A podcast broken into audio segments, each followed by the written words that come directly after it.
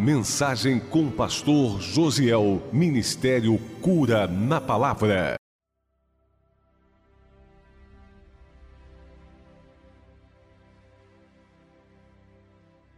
A gente vai compartilhar a palavra do Senhor. E o desejo do meu coração é que de alguma maneira o Espírito Santo possa falar com você nessa noite. O Espírito Santo possa te visitar, te tocar e a gente sair daqui com a nossa fé mais edificada, mais fortalecida. Sabe, tem um texto da palavra do Senhor que está no livro de 2 Reis, capítulo 22, quando começa a história do reinado de Josias. Josias ele começou a reinar em Israel com oito anos de idade. Israel não, Judá. E ele determinou uma reforma do templo, da casa do Senhor. Num belo dia, ele pede ao seu secretário Zafã que fosse ao templo levar a prata e entregasse nas mãos do sacerdote Ilquias, para que a obra tivesse continuidade. E quando Zafã chega no templo, né, onde estava ocorrendo aquela restauração, Ilquias diz assim a Zafã: Eu encontrei o livro da lei do Senhor. Envie a Josias. Quando Zafã chega até Josias e lê aquele texto, a palavra do Senhor, a lei do Senhor, está em 2 Reis 22, 11, diz que Josias rasgou as suas vestes, porque tamanha foi o constrangimento que ele sentiu, ao perceber que não somente ele, mas toda a nação não estava em conformidade com a palavra do Senhor. Ele sentiu constrangimento, rasgou as suas vestes e alinhou a sua vida com Deus. Sabe? Eu gostaria muito que Deus fizesse de mim um zafã aqui nessa noite, que pudesse ser o portador de uma palavra, não para falar aquilo que você veio aqui querendo ouvir, mas para falar aquilo que Deus tem como mensagem para a sua vida. E que você não saísse daqui alegre, você não saísse daqui eufórico, mas saísse constrangido pelo Espírito Santo de Deus. Porque o Espírito Santo, ele quer gerar constrangimento na nossa vida por muitas vezes. Ele tem sim o poder da bênção, de motivar, de nos encorajar, mas tem momentos, irmãos, que a gente precisa ser constrangido pelo Espírito Santo. Amém? E que Deus, na sua infinita misericórdia, possa gerar isso no nosso meio e a gente sair daqui pensando mais, refletindo mais sobre as nossas vidas com Deus. Amém? Eu gostaria que você abrisse a sua Bíblia no livro de Mateus, capítulo 25. Mateus, capítulo 25. Amém? Bom, mas se Deus não quiser me usar como Zafã, que Ele me use como o galo que cantou para Pedro, amém? Porque depois que o galo cantou, Pedro sentiu um constrangimento, ele chorou amargamente, porque o canto do galo fez com que ele lembrasse da palavra do Senhor, da palavra de Cristo. Eu quero ser usado aqui nessa noite para trazer aí dentro de você a palavra de Cristo. Amém? Aquela que já está aí dentro. Está aí dentro. Mas talvez escondido como estava a lei lá no templo, né? Quando Josias mandou reformado, naquela reforma encontrou. A palavra de Cristo já estava dentro de Pedro e ele está ali negando. E o galo canta, a palavra aparece. Aí ele, opa, chorou. Josias rasga, rasga as vestes e Pedro chora. Mas ambos são restaurados por Deus. Amém? Quem achou? Mateus 25 diz amém. Fecha seus olhos um pouquinho. Deixa a Bíblia aberta. Chama o Espírito Santo. Chame Deus para falar contigo. Eu sei que há um limite muito grande na minha voz. A minha voz ela chega aos seus ouvidos. Mas a voz do Espírito ela toca o teu espírito. A voz do Espírito toca o teu espírito, é essa que gera conversão. E tudo que eu quero é que enquanto eu estiver ministrando, compartilhando a palavra, que o Espírito ministre ao seu coração. que traga uma palavra rema para você, uma revelação ao teu coração. Uma revelação ao meu coração. Eu preciso, Deus. O teu povo precisa. Então fala conosco, Deus. Fala nessa noite, para que a gente possa, Senhor, sair daqui melhor do que entrou, Pai. Mais convicto da nossa fé. Senhor, sentido mais próximo de Ti, visitado pelo Senhor, pela Tua presença, pelo Teu Espírito Santo, Pai.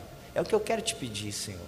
Tenha liberdade aqui nessa noite. No nome de Jesus, amém e amém. Amém? O texto que a gente vai usar como o início aqui da nossa reflexão é um texto muito conhecido, aparentemente muito simples, né? Jesus, na sua simplicidade, por vezes, para falar de coisas extraordinárias e grandiosas, ele fez uso de parábolas, de contos, que parecem até histórias infantis, mas sempre no pano de fundo deixando assim uma mensagem muito séria para nós. Até em assuntos que parecia uma brincadeira, nem uma mera alegoria, Jesus deixou ensinamentos profundos. E essa parábola aqui é a parábola das dez virgens, muito conhecida. Diz assim: O reino dos céus, o reino dos céus será, pois semelhante a dez virgens que pegaram suas candeias e saíram para encontrar-se com o noivo. Cinco delas eram insensatas e cinco eram prudentes. As insensatas pegaram suas candeias, mas não levaram óleo. As prudentes, porém, levaram óleo em vasilhas junto com suas candeias. O noivo demorou a chegar, e todas ficaram com sono e adormeceram. À meia-noite, ouviu-se um grito: o noivo se aproxima, saiam para encontrá-lo. Então todas as virgens acordaram e prepararam suas candeias. As insensatas disseram às prudentes: Dei-nos um pouco do seu óleo, pois as nossas candeias estão se apagando. E elas responderam: Não, pois pode ser que não haja o suficiente para nós e para vocês.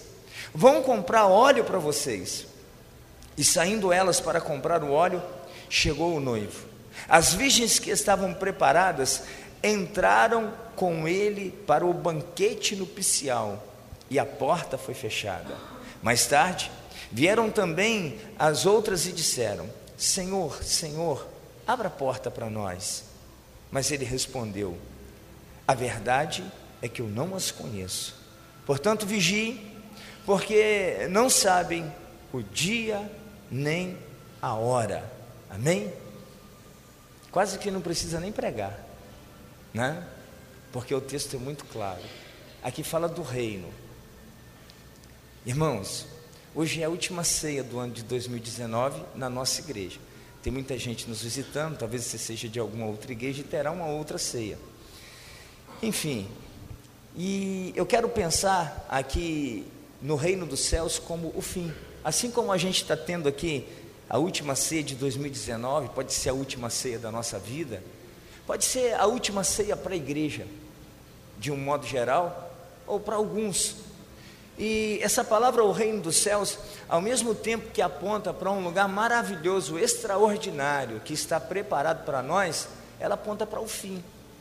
O fim, o fim de um ciclo da igreja aqui na terra, em que nós seremos arrebatados, os vivos, e aqueles que já morreram em Cristo serão ressuscitados, e aqueles que não são de Cristo, irmãos, irão ficar de fora, conforme diz aqui essa palavra. E essa palavra chama muita atenção, porque quando ela classifica as pessoas que estão na expectativa do reino, e o Senhor compara a dez virgens que estão à expectativa do noivo, a gente pensa assim, dez virgens para um noivo, a gente tem que entender que na cultura desse povo aqui, um noivo poderia ter mais de uma esposa. Então as dez estavam esperando para se casar, né? E vai dando assim algumas características que elas são muito parecidas. Primeiro, as dez são virgens. E virgindade é um sinônimo de pureza. Está falando de pessoas que foram separadas e purificadas. Ambas tinham a mesma características. Todas elas traziam candeias. Amém? Candeias é o mesmo que uma lâmpada, que uma lamparina. E a palavra de Deus diz que a candeia do corpo são os nossos olhos. O que, que eu sou obrigado a entender, a interpretar? Que elas já haviam tido os seus olhos, o seu entendimento iluminados. O olhar delas já apontavam para uma direção. Todas as dez sabiam que o noivo virá. Todas as dez sabiam que um dia chegará o fim, um dia chegará o tempo do reino, e nós estamos nessa mesma expectativa. Diz que o noivo demorou. E esse o noivo demorou, essa palavra, o que, que ela diz para nós? Que ele não vem no nosso tempo, não vem numa hora em que a gente espera. Irmãos, eu me converti no ano de 98. E o ano de 98 e 99 talvez tenha sido o ano das minhas maiores experiências com Deus, de visitação de poder, de glória do Espírito Santo, a um ponto de alguns determinados momentos eu falo assim: Senhor, vem devagar porque senão eu não vou aguentar, eu não vou suportar a presença da tua glória em mim.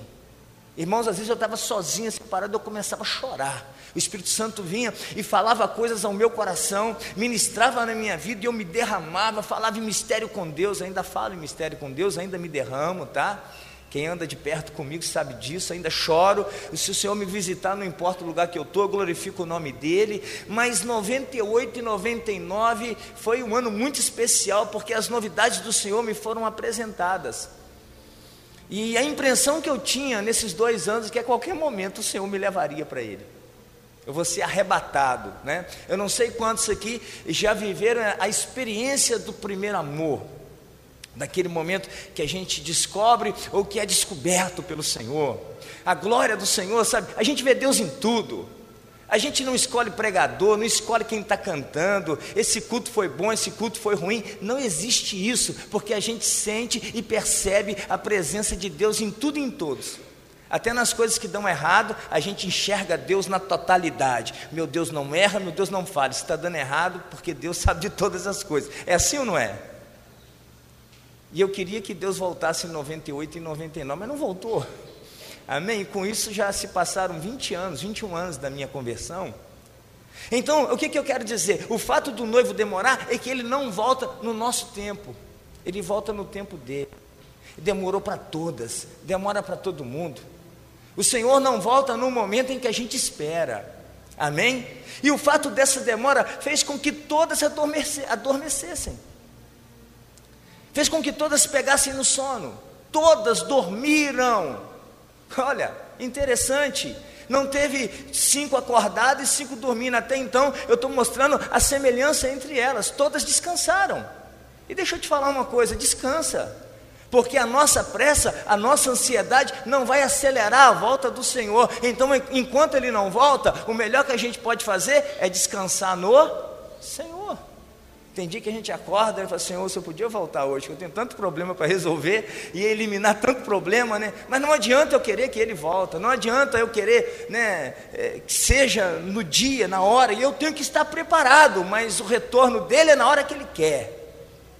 Amém? E aí começa a aparecer umas diferenças.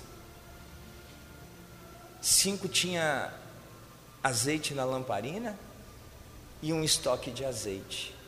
Cinco tinha azeite somente na lamparina, numa porção muito limitada. E eu quero pensar aquela que tem um estoque de óleo sobrando, é que aprofunda na intimidade, na comunhão, é aquela que busca mais de Deus. Aquela que tem um estoque de óleo somente na lamparina, conheci Jesus, fui conhecido dele, pronto, acabou, não preciso mais. Há um passo que a palavra de Deus diz assim para nós: conhecer e prosseguir em conhecer o Senhor. Sabe? Se você limitar no seu conhecimento de Deus, o seu conhecimento de Deus ele é pouco. Irmãos, eu estou há 21 anos aprendendo. E quanto mais eu busco, mais eu leio, mais eu oro, mais o Senhor me visita, mais Ele me toca, a conclusão que eu chego, eu ainda não conheço nada de Deus. E eu entendo que nessa busca pelo conhecimento de Deus é onde a gente vai ampliando o nosso estoque de óleo. Cinco insensatas com pouco óleo, cinco prudentes com óleo suficiente, E diz aqui que à meia-noite alguém gritou: o noivo está vindo. O noivo está chegando. Irmão, deixa eu te falar: o noivo está chegando. O noivo está chegando. Olha e acredita uma coisa: a volta do Senhor está mais perto do que o dia que você aceitou Ele, tá? Deixa eu te falar, ele não voltou em 98, não voltou em 99, mas isso não quer dizer que ele não vai voltar. A volta dele está muito mais perto do que naquela data. Você pode dar um glória a Deus por isso? Olha, descansa, mas não dorme não, amém? Amém? Descansa, mas não dorme na sua vida espiritual. Descansa no Senhor, mas descansa mesmo, porque é Ele quem vai nos levar para Ele. Eu não subo, ó, eu, por mais que eu pule aqui, irmãos, eu não chego no céu, mas na hora que Ele me pegar, eu vou, amém? Então, enquanto isso, eu descanso, mas eu não posso dormir. E quando gritou o noivo vem, aquelas que não tinham azeite, chega para as que têm, nos empresta. Porque o nosso está acabando. Ela falou, não posso, porque se eu emprestar, o meu acaba também. A conclusão que eu chego disso, irmãos, é a palavra que diz: todos nós prestaremos conta de nós mesmos a Deus. O meu estoque de óleo não serve para você, o seu não serve para mim, os meus erros não te condenam e os seus erros não me condenam. É cada um por si nesse momento. Aqui não tem papai, não tem mamãe, né? Ora por mim, seis horas, seis horas, seis horas. Quem conhece o crente seis horas aí diz amém? Uh -uh. Aí é cada um. Amém? E aí, vão comprar azeite. E elas foram comprar. E foram comprar. Irmãos, e tem pessoas insensatas querendo comprar azeite.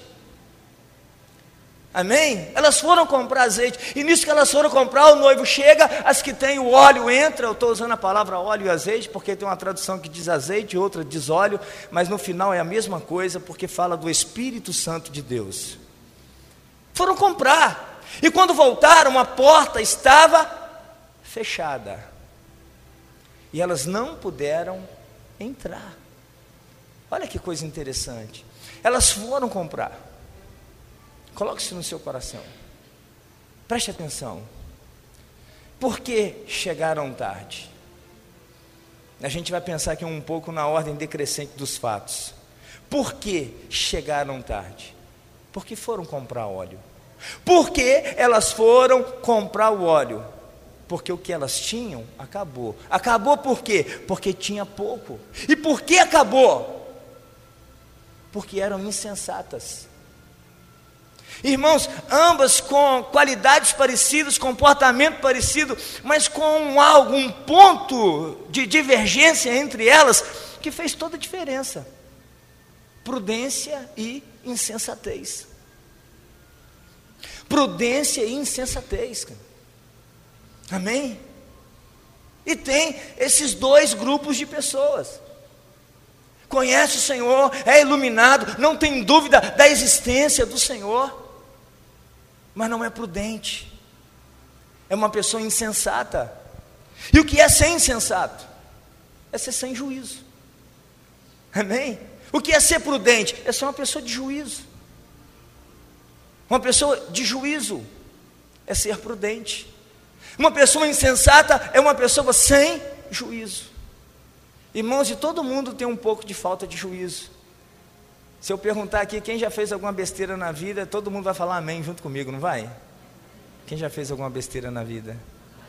Falta de juízo. Eu já fiz.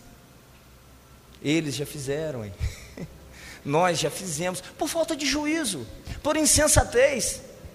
Mas eu compreendo que o nível máximo da insensatez é quando a gente trata com irrelevância a palavra de Deus. É quando as sagradas escrituras vão sendo descortinadas para nós, as revelações vão chegando ao nosso coração, e a gente considera isso como algo que deve ser apenas conhecido. E deixa eu te falar, irmãos, palavra de Deus não é algo para ser apenas conhecido, é algo para ser vivido. Isso tem que entrar no nosso coração. Ter azeite ou não ter azeite não fez muita diferença até o dia que o noivo chegou, amém? Amém, irmãos? Ter azeite ou não ter azeite não faz diferença alguma. Nós estamos todos nós aqui com o entendimento iluminado, com os olhos abertos. Agora o estoque de azeite de cada um, cada um que sabe dele. Amém? Eu fico imaginando que você carregar uma lamparina e uma, né, um estoque de azeite é mais fácil ou é mais difícil do que carregar apenas uma lamparina? Irmãos, quem não carrega azeite parece que tem uma vida mais fácil do que quem carrega. Porque quem carrega azeite carrega peso. Às vezes gera um desconforto. E eu quero chamar esse peso de responsabilidade diante do Senhor. Não dá para estar na presença de Deus, andando com Deus, sem responsabilidade. Sabe? Com insensatez. Porque a qualquer momento o noivo vem, e aí que a gente, oh, eu vou bater na porta, eu não te conheço. E o que, que vai caracterizar, definir uma pessoa prudente de uma insensata. Abre a sua Bíblia em Mateus 7, verso 24. Olha o que, que o Senhor fala para nós. Portanto, quem ouve estas minhas palavras e as pratica é como um homem prudente que construiu a sua casa sobre a rocha. Caiu a chuva, transbordaram os rios, sopraram os ventos e deram contra aquela casa, e ela não caiu, porque tinha seus alicerces na rocha. Mas quem ouve essas minhas palavras e não as pratica é como um insensato que construiu a sua casa sobre areia. Caiu a chuva, transbordaram os rios, sopraram os ventos e deram contra aquela casa, e ela caiu, e foi grande a sua queda. Então o prudente é o que ouve e pratica. E o insensato é o que ouve e só ouviu. Irmãos, a palavra que eu estou pregando aqui, todo mundo está ouvindo a mesma. Agora, o Espírito fala diferente em cada coração.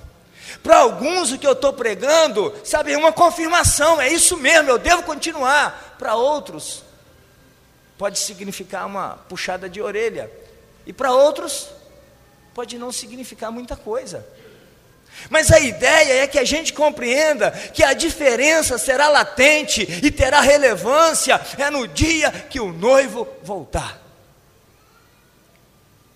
E Jesus está falando aqui de um modo muito categórico que o prudente é o que ouve e pratica, e o insensato é o que ouve e não pratica. A palavra de Deus não é para a gente ajuntá-la montar estudo bíblico, elaborar as melhores mensagens, compartilhar de uma forma que motive todo mundo. Não, a palavra de Deus é algo para ser vivido.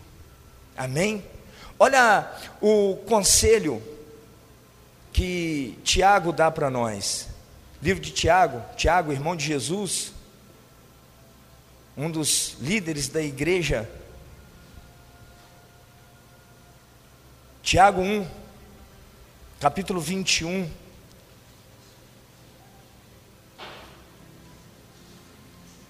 Diz assim a palavra do Senhor: Portanto, livre-se de toda a impureza moral e da maldade que prevalece, e aceitem humildemente a palavra implantada em vocês, a qual é poderosa para salvá-los. Sejam praticantes da palavra e não apenas ouvintes enganando-se a si mesmos. Amém? Irmãos, está escrito. Sabe? Eu tenho que abrir mão da impureza, abrir mão da maldade, essa que prevalece, aceitar com humildade a palavra implantada em nós, e essa palavra é poderosa para me salvar. Ser praticante e não apenas ouvinte, porque se eu for apenas um ouvinte, a quem que eu estou enganando, irmãos? Hein? Quem disse a mim mesmo aí? É a mim mesmo. Se a palavra de Deus for algo que alcance somente o meu intelecto, os meus ouvidos, eu até admire, cause admiração, mas eu não aplique ela na minha vida, eu estou enganando a mim mesmo, está enganando ninguém. E o momento em que a gente está se enganando, a gente pensa que engana alguém, em algum momento a gente é tentado a pensar que nós estamos enganando o Senhor. Porque se eu estiver no meio, Eu sou um produto do meio, mas não sou um produto do meio, não. Naquele dia, irmãos, é cada um com a sua vida diante do Senhor. Aí voltando para Mateus 7, 24, uma coisa me chamou muita atenção. O texto anterior de Tiago que eu li, ele diz assim: Portanto, quem ouve estas minhas palavras e as praticas, estas minhas palavras, isso aqui é o encerramento de um sermão. Essas minhas palavras quer dizer que ele está falando a respeito de todas dita antes dessas. Aí eu não posso ler tudo aqui, porque senão a gente vai gastar muito tempo. Mas eu recomendo você, conheça o Sermão do Monte. É o sermão mais famoso de Jesus. Amém? Jesus batiza, vai para o deserto ser tentado pelo diabo, vence a tentação. E aí ele começa né, a ter seguidores, e de repente ele coloca uma multidão sentado na relva e começa a ministrar o coração deles. E o sermão do monte começa em Mateus 5. Ele começa falando das bem-aventuranças. Ele fala que aquele que é discípulo dele tem que ser sal e luz do mundo. Ele fala: Eu não vim para é, é, não cumprir a lei, mas para cumprir, e ele cumpriu na totalidade, instituindo o ministério da graça. Ele ensina sobre homicídio, ele fala do adultério, ele fala do divórcio, ele fala dos juramentos, ele fala a respeito da vingança. Amém? Ele fala a respeito do amor aos inimigos. Você vai aprender tudo isso. Ele fala que nós devemos ajudar os necessitados, ensina a orar, a jejuar. Diz claramente no Sermão do Monte que o nosso tesouro tem que ser juntado no céu e não na terra, porque aqui na terra traça e ferrugem corrói, mas lá no céu traça nem ferrugem corrói e nem ladrão rouba. Irmãos, no Sermão do Monte ele trata da ansiedade do ser humano, não anda preocupado demais não. Você não pode acrescentar um côvado na sua vida, você não pode mudar, sabe, o fim das coisas. Então descansa, não fica ansioso, busca o reino e a sua justiça, que não vai faltar nada para você, Ele garante o suprimento de todas as nossas necessidades. Amém? Fala a respeito da persistência da oração. Irmãos, puxa a nossa orelha.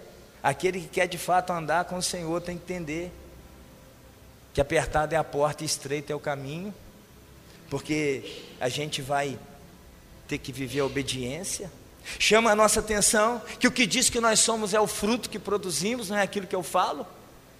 Eu posso ter um discurso muito bem elaborado a respeito de mim mesmo, mas é o fruto que, que nos entrega, é o fruto que fala de nós, amém? E aí, quando ele acaba de falar dessas coisas, Mateus capítulo 5, capítulo 6 e o capítulo 7, no final ele diz assim: Aquele que ouve essas minhas palavras e as pratica e as pratica, eu vou comparar ao homem prudente. E aí eu fiquei pensando, irmãos, eu sou pastor desde 2002.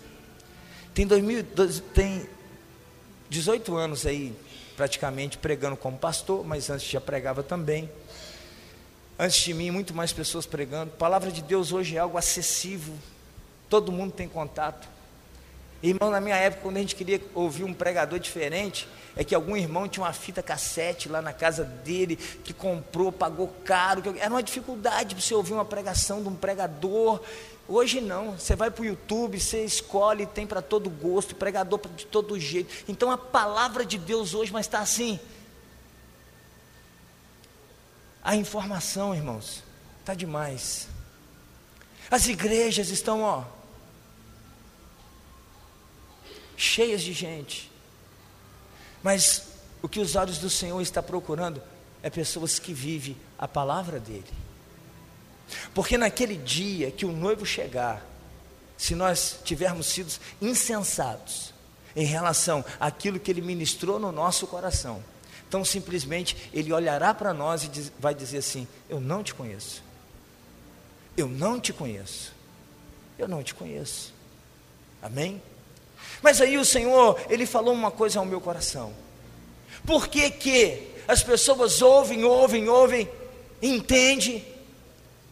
Porque a inteligência hoje, parece que as pessoas são muito mais inteligentes do que um tempo atrás. São. A capacidade de interpretação, de assimilar, Parece que a mente do homem ela adquiriu uma capacidade maior de assimilar, de discernir, de guardar informação, impressionante. Mas por que, que não conseguem viver? Por que, que não conseguem viver? Aí o Senhor falou uma coisa no meu coração, porque a obediência ela precisa de um start. Amém? Como para acender a luz você tem que ir lá no interruptor. Para a gente obedecer, é necessário que se dê um start na nossa vida. Amém? E o que vai dar esse start? É conhecer Jesus de verdade. É ter um encontro verdadeiro com Jesus e não apenas um conhecimento a respeito daquilo que se fala a respeito dele. Eu posso ter muita informação em relação a uma pessoa e nunca conhecer. Eu posso falar de muitas pessoas e não conhecê-lo. Eu estava vendo um programa outro dia de jornalismo e um repórter elogiando muito um outro repórter americano que eu não me lembro do nome, que ele construiu uma biografia daquele cantor americano muito famoso, Frank Sinatra. Quem já ouviu falar? Aquele que canta New York. New York, New York. Quase que eu cantei o New York aqui, viu? Amém? Famoso, não é? E ele construiu uma biografia do Frank Sinatra sem entrevistá-lo. Eu achei isso impressionante. Quando ele foi fazer entrevista com esse cantor famoso, ele não podia porque a agenda estava lotada, não estava bem de saúde. Aí o que, que esse repórter começou a fazer? Entrevistar as pessoas em torno do Frank Sinatra. Esse repórter ganhou um prêmio, porque ele descreveu a história da vida do Frank Sinatra sem ter falado com ele. Está entendendo o que Deus quer falar com você? Tem muita gente falando de Jesus, tem muita gente ouvindo de Jesus e nunca teve um encontro com Jesus. A gente precisa ter esse encontro, porque o dia que a gente tem esse encontro, sabe o que acontece? Dá um start. Que isso? E sabe qual é o start? Irmãos, não tem como a gente ter um encontro com Jesus e não ver aquilo que somos.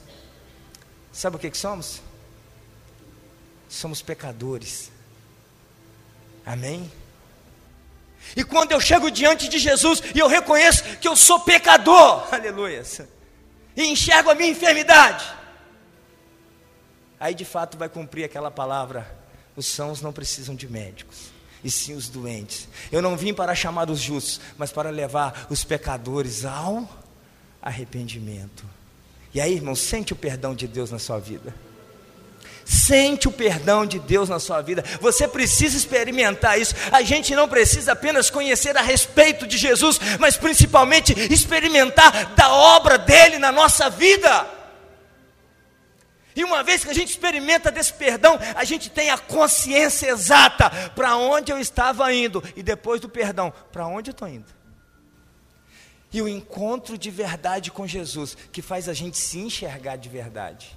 Um conhecimento a respeito de Jesus necessariamente não pode mudar muita coisa na nossa vida.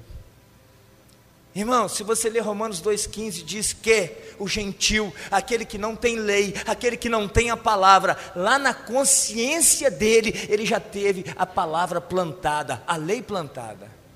É uma herança que a gente traz. Eu entendo que essa herança ela vem do sopro de Jeová nas narinas de Adão. Hã? Está aí dentro. Sufocado, soterrado pelo pecado. Aí você vai ter um encontro com Jesus, você vê a sua miséria, ele vem, te perdoa e sopra de novo e bane da sua vida aquilo que te separa de Deus. Isaías 59 diz que a mão do Senhor não está encolhida, o ouvido do Senhor não está agravado, Ele continua falando, Ele continua ministrando, Ele continua tocando, Ele continua fazendo, mas a nossa iniquidade, ela faz separação entre nós e Deus. E aí, irmãos, a gente não consegue viver a verdade de Deus por causa do pecado. Mas se eu tenho um encontro de verdade, eu vejo que sou pecador. E quando eu vejo que sou pecador, aí eu quero perdão. E quando o perdão vem, dá um start no nosso espírito, uma ativação na nossa alma, um mover na nossa vida. E aí tudo que eu mais vou querer é viver a vontade do Senhor. E aí deixa eu te falar uma coisa. Vai comprar azeite. Aonde? Hein? Lá é uma parábola, isso, isso me chamou muita atenção. Jesus está contando aqui uma história. foram muito mais insensatas indo comprar o azeite do que não ter levado um estoque de azeite. Porque quando eu ouço aquela história, a impressão que dá é que eles foram é, na cidade, a cidade mais próxima do local que eles estavam esperando. Vão lá na venda do Sozé. Lá tem combustível suficiente. Irmãos, tem gente que está querendo buscar combustível, a motivação para a alma. Você quer ouvir que você pode. Você quer ouvir que você vai conquistar. Você quer ouvir que você vai receber. É quando você acaba de ouvir isso. Gente, que palavra. Você sai, ó. O que, que mudou para o dia da chegada do noivo? A gente não consegue comprar aquilo que é dado de graça. Sabe o que, que aquelas cinco insensatas tinham que ter feito? Daqui eu não saio, daqui ninguém me tira, o meu azeite está acabando, eu vou me colocar de joelho e eu vou clamar, eu vou clamar, eu vou clamar por misericórdia, porque quem dá o azeite é Ele mesmo. Olha o que o Senhor diz em Isaías 55. Verso 1: Venham todos vocês que estão com sede, venham as águas, e vocês que não possuem dinheiro algum, venham, comprem e comam, venham, comprem vinho e leite, sem dinheiro e sem custo. Você tem que ir na fonte certa. Amém? E a fonte certa é essa aqui, Evangelho de João, capítulo 7. Aleluia, verso 37 diz assim: No último e mais importante dia da festa, Jesus levantou-se e disse em alta voz: Se alguém tem sede, venha a mim e beba. Quem crê em mim, como diz as Escrituras, do seu interior fluirão rios de água viva. Rio, azeite, está falando da mesma coisa, amém? Aonde que você vai achar esse azeite? Aonde você vai achar essa água? Aonde você vai achar essa fonte? É nele mesmo, é no noivo. Então não vai buscar num outro lugar para ter um encontro com o noivo, porque para você ter um encontro com o noivo, você precisa daquilo que vem do noivo. Amém? É o noivo que prepara a noiva para um encontro com ele. E é isso que vai dar o start na nossa vida, para que a gente possa esperá-lo de um modo em que a gente vai ser colocado para dentro dessa festa nupcial. Irmãos, vamos refletir sobre isso, porque às vezes a gente está buscando coisas para encher a nossa alma, mas não está tocando o nosso espírito. Porque quando toca no nosso espírito, a gente tem um reconhecimento: eu preciso do noivo. Aí o azeite não vai acabar, porque eu terei uma fonte, ou então porque eu serei enxertado na oliveira. Romanos 11, 17. E uma vez enxertado na verdadeira oliveira, eu passo a receber da seiva e essa seiva é contínua. Amém? Um galho que está ligado na árvore, ele não morre nunca, só morre se for quebrado. Uma vez ligado em Jesus Cristo, o meu estoque de óleo é Jesus Cristo, o meu estoque de unção é Jesus Cristo, o meu estoque de azeite é Jesus Cristo. Então não é uma coisa que eu saio carregando, sabe? É uma coisa que está nele e que vem dele. E o Senhor te trouxe aqui nessa noite para falar isso para você. Porque as dez eram virgens. As dez tinham as suas candeias. As dez estavam iluminadas. O noivo demorou para as dez. As dez dormiram.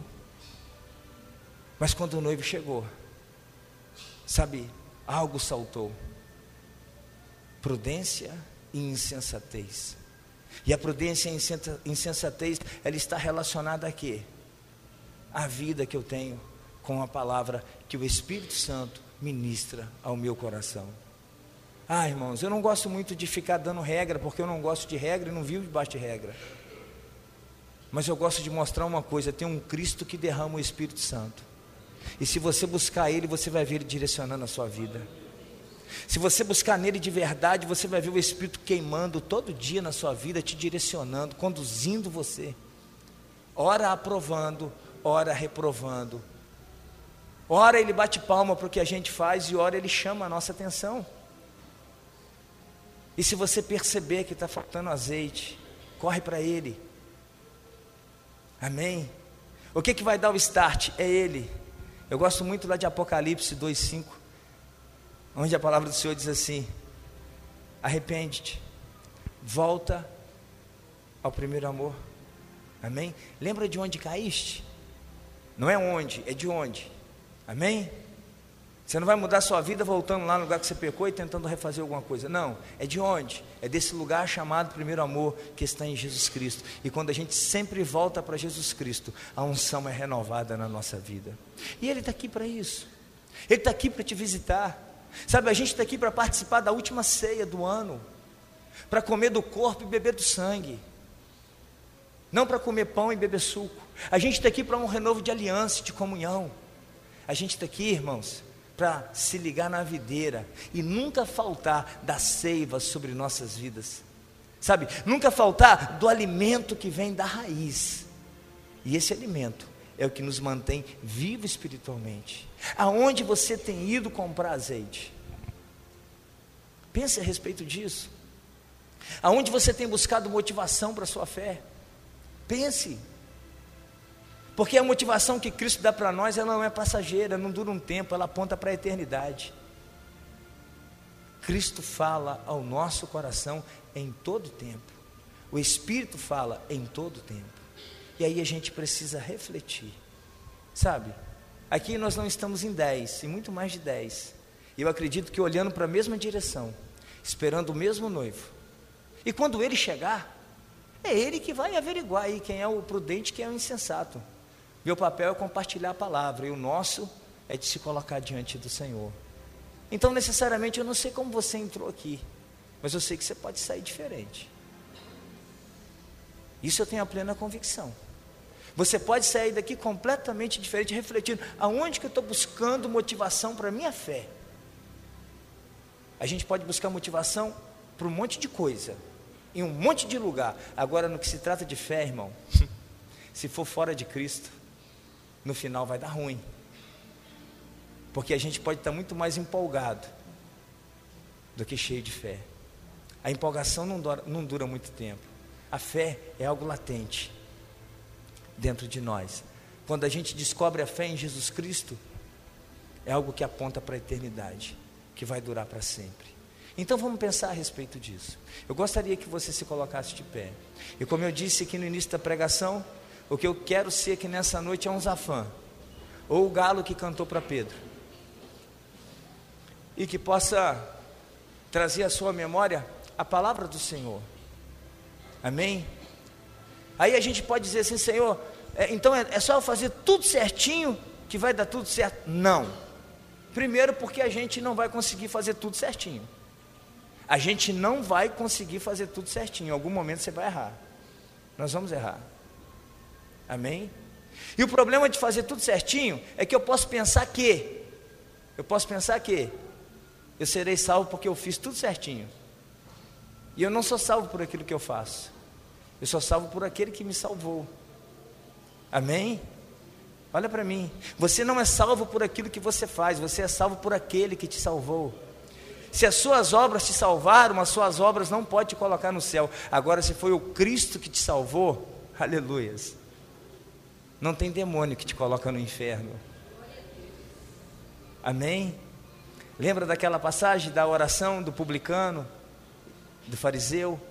Jesus contando, outra parábola: dois homens subiram ao monte para orar. Um, ao entrar no templo, que era o fariseu, orava de si para si mesmo, apontando para um publicano: Senhor, ainda bem que eu não sou como este. Oro, jejuo toda semana, dou esmola para os pobres, ele foi orando de si para si, expondo para o Senhor as suas obras.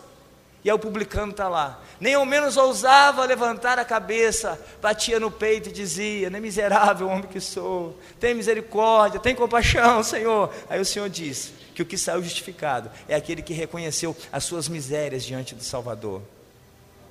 Amém? Como é que você entrou aqui nessa noite? Então eu quero te mostrar uma coisa que necessariamente não são as obras perfeitas ou imperfeitas, mas é o nível de comunhão que a gente está tendo com o nosso Senhor. É a manifestação da presença dele na nossa vida que fará toda a diferença no momento que o noivo chegar. Enquanto o noivo não chega, irmãos, somos todos iguais. E Deus sabe com que temor que eu prego isso aqui. Né, sem a ideia de ofender ninguém, mas de alertar, de acender um alerta aí dentro de você, porque o noivo pode voltar hoje mesmo. Hã? Tem dois mil anos que ele subiu, e hoje ainda ele pode voltar, como ele pode voltar amanhã, ou daqui a mil anos. Mas uma coisa eu não tenho dúvidas, ele vai chegar, é no momento que a gente não está esperando. Porque eu esperei 98 e 99. E ele não voltou. Eu vi que ele não voltou, o que, que eu fiz? Agora eu vou descansar. Mas eu quero descansar no azeite. Eu quero descansar no óleo. Eu quero descansar na presença do Senhor. Não quero descansar nas minhas obras, não quero descansar nas minhas conquistas, eu quero descansar naquele que tem o poder de me salvar. Essa é a ideia do Senhor. Fecha teus olhos um pouquinho. Espírito Santo, é a tua palavra, Pai. É a última ceia do ano de 2019. Pode ser a última de todos nós. Pode ser a última de alguns de nós. E aí, Senhor? O Senhor volta para o coletivo, mas o Senhor volta para o individual também. De que forma estamos esperando a Sua volta? Esse assunto tem que ter relevância para nós, Jesus. Isso não pode ser irrelevante. Isso não pode ser uma palavra que toque apenas o meu intelecto. Isso tem que tocar o meu espírito, Senhor. Senhor, eu quero diante de Ti pedir perdão, misericórdia, compaixão naquilo que tenho falhado e lhe pedir que se cumpra conforme tua palavra sobre mim, sobre toda a tua igreja, que nunca falte óleo sobre nossas cabeças, e que as nossas roupas em todo o tempo sejam alvas, ó Pai, alvas porque o Senhor tem as purificado. Ó oh, Espírito Santo, faz essa obra, Senhor, em nós, para que quando o Senhor chegar, todos nós estejamos te esperando como quem irá entrar nas bodas nessa grande festa. Oh Espírito Santo, sela-nos para isso. Sela-nos para isso. É o que eu te peço, Deus, em nome de Jesus. Amém e amém.